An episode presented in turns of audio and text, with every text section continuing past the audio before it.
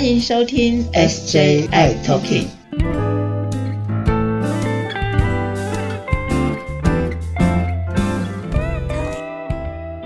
Hello，大家好，欢迎大家收听今天的 SJI Talking，我是师姐。Hello，我是 Jeffrey。Hello，哎，四姐啊，上一集啊，杨主任的访问啊，非常非常精彩。然后我们是不是要继续听杨主任的提醒呢？哦，今天我们欢迎啊，我们杨主任继续来给我们很多的叮咛。嗯哼，好，欢迎我们的今天 SJ 大来宾杨主任，欢迎是欢迎我们的杨主任，谢谢谢谢大家好。哎，杨主任，我们怕友当中其实有一些是比较年长一些些的，也许是五十岁、六十岁；有的是比较年轻一点的，也许是只有十几岁啊，年轻的青少年。那您觉得在您的经验当中，这样子的怕友感染，他们有不一样吗？嗯，有，这样其实影响会不太一样的。就目前来看，五十岁以上跟五十岁以下的风险还是有所差异。嗯，就是过了五十岁这个切点。啊，尽管有打过疫苗，他所容易有病情发展恶化的机会，还是会比五十岁以下的青中年人要来的更高一些啊。所以，我我觉得还是要小心。嗯，所以各位朋友真的要小心喽，并不是这么的友善哦，它还是有魔鬼藏在里头哟。嗯嗯，杨主任。如果是我们的怕友，然后感染了这一波的新冠 Omicron 啊，那大家都会说，要不要赶快去吃这个抗新冠病毒的药物？不知道杨主任这边觉得您的意见？呃，有的人会没有吃到这样子的药，他就很焦虑；那有的人觉得说，其实没有吃到这个药，好像症状也过了。那不知道杨主任这边的经验怎么样？可以让我们参考一下。是。其实我觉得，呃，虽然怕有是有列在呃，就免疫缺乏是等于吃新冠口服用药的危险因子当中。那当怕友如果他的 CD4 已经回升到相对正常的数值，至少三百五以上，那病毒有受到良好的控制，或者是说他也接受过完整的疫苗接种，其实风险我觉得是可以视为跟。呃，一般民众是差不多的，但如果他没有办法有这两点，或者说除了呃帕斯提这件事情之外，再额外加上其他慢性病的风险，我举个例子，像糖尿病，像是呃慢性的肝病、慢性的肾病、慢性的肺病等等这一些危险因子，那会比较需要去吃新冠的口服药。来帮助自己减轻进展到重症的一些可能性。嗯，所以其实如果是够稳定的话，也不见得非得要去吃了这个抗新冠病毒的药物，反而是他能够顺利的过了这段轻症的这些的症状，其实他还是可以很快的恢复的。是的，是的。那如果说真的完全都没有接受过完整的疫苗的话，那即使只有帕斯体这一个因素，那也应该要。尽快能够接受到新冠的抗病毒用药，这样其实会比较好。所以有没有疫苗其实是一个重要的重点。那第二个是在怕有平常有没有已经稳定控制住病毒，让他的免疫状态稳定，这也是一个很大的关键。嗯，对，所以疫苗第一个是赶快该打的时间到了就赶快去打。第二件事情就是平常时候就是要好好的照顾好自己，就是要要规律的吃，让的抵抗力很稳定。尤其是在这个疫情之下，不可以在这个时候忘记吃药哦，对不对？对对，没错。对了，还有一件事情呢，杨主任，我们很多的怕友啊，就在想说，我们在呃感染了这个新冠之后，要不要吃这个？很担心吃这个抗新冠病毒的口服药，跟我们现在已经在服用的抗病毒药之间，会不会有特别要注意的事情？嗯哼，对，这个其实蛮重要的哈，因为抗新冠的口服药当中，目前提供的有两个，一个叫莫拉皮拉韦，那一个叫做。P 开头的叫 Paslovid，那目前台湾备药比较多的就是这个 Paslovid，那它里面的成分含有以前呃 H 用药当中其中一个 Ritonavir，那因为这样的成分它其实比较容易要注意药物交互作用，所以如果有不小心染疫又要服用新冠的口服药的时候，记得一定要透过各管师。来跟呃自己的医师询问看看，说，诶，我目前呃 H 的用药会不会受到新冠口服用药的干扰？那如果会，我有什么机会或者要怎么样来调整？那这个其实是很重要的一件事情。对，杨主任的意思是说，呃，也许是我们需要考虑的是这个我们自己原来吃的抗病毒的药的调整吗？呃，对，因为有一些药物其实是不能够并服 P 开头的药的，所以势必要考虑的，真的不得已，那就要避开，那反而是服用另外一个 M 开头的莫拉皮拉韦。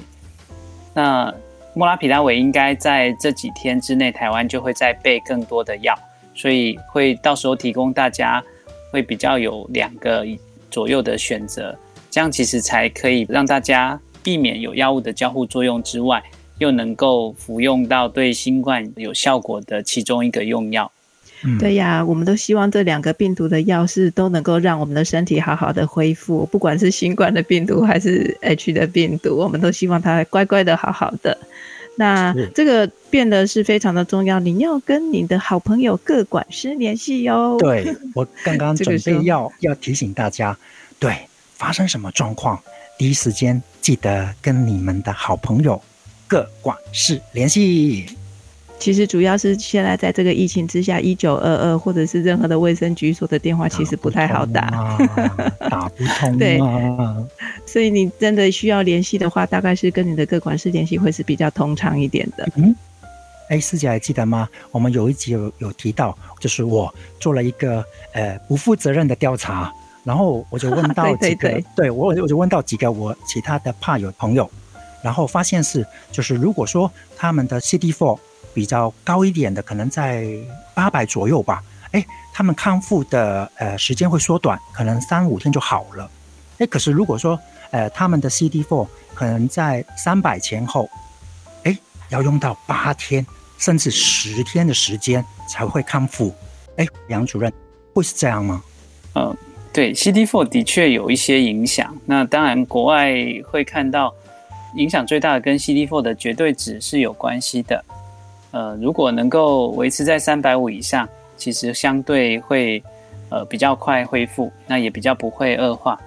那 CD4 三百五以下，甚至低于两百的时候，还是会有一个比较明显的差异。是，对，非常的重要。这也是前几期我们提醒呃我们的朋友，就是你的 CD4 要够高，三百五以上会比较好，要努力哟，好好的吃药。对，然后你的那个疫苗该打的时候赶快去打哦，嗯，然后口罩哇这些是必备的，嗯，好，杨主任，我讲到一个问题想请教你的，现在确诊隔离七天嘛，如果说我在第七天想要准备出关了，然后自己再快筛一下，哎，发现我的快筛还是阳性，怎么办呢？怎么会这样呢？为什么我都没有好呢？原则上。目前的政策规划，轻症的患者他居家隔离七天之后，呃，就可以解除隔离，其实是不需要再做快筛。那当然，有时候为了安心哈，或者是也许是公司要求，还会再去做快筛，它还有一定的机会可能会呈现出阳性反应。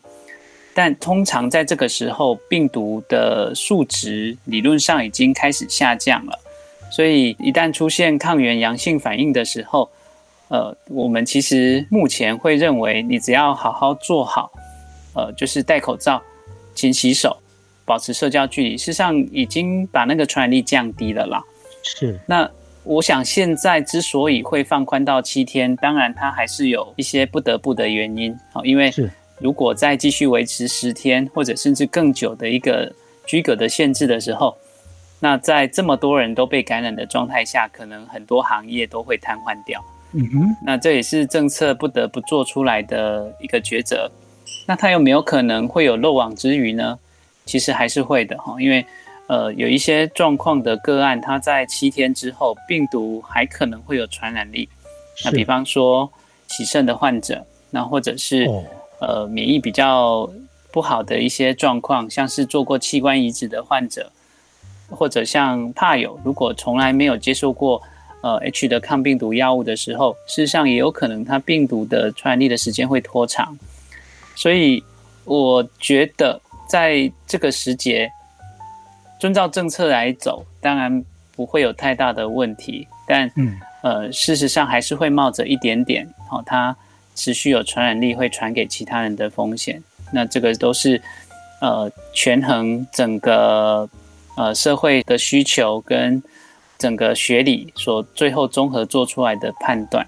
它虽然可行，但的确还是会冒着一部分还有传染力的风险。是，OK，我想再请杨主任，能不能给我们怕友们一些专业的提醒？尤其现在疫情非常严峻的情况下，有什么部分是可以提醒大家的呢？呃，我想要提醒大家的是，呃，不用刻意寻求被感染去训练自己的抵抗力这件事情，反而应该先做好自身的保障。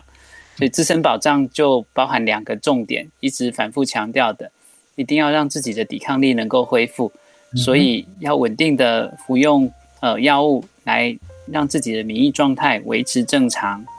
那第二个呢，其实也是应该要照着目前呃专家所提出来的建议，那施打完整的疫苗接种，这个其实都有很好的学理上的证据，特别是针对 Omicron。在我们当前所严峻流行的这个病毒，所有的证据都指向，只有两剂疫苗还是不够。那打第三剂疫苗，甚至第四剂疫苗，也就是基础加强跟追加剂，其实可以让整个抗体的值跟量都发生很特别的改变。它能够很有效的去预防我们会进展到严重的一些重症，让我们真正的把一个病毒的感染。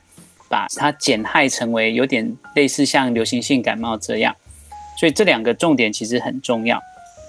那常规的状况之下，其实也是希望大家还是可以做好自己个人的一些呃防备，然后比方说尽量避免在疫情这么流行的状态之下，多人的聚餐或者多人的 party。其实它在近距离如果没有口罩的状况之下，传染力事实上是非常非常的强的。那有时候不自觉当中，甚至会带回家传给自己的家人。好，那家人如果有年纪大的长者，或者是年纪比较小的小小孩的时候，那都会造成他们会面临到比较严重的一些病症。那这个都是我们不乐见的。所以其实会期待大家做好三件事情：第一个就是稳定的服药；第二个是呃要接受完整的疫苗施打。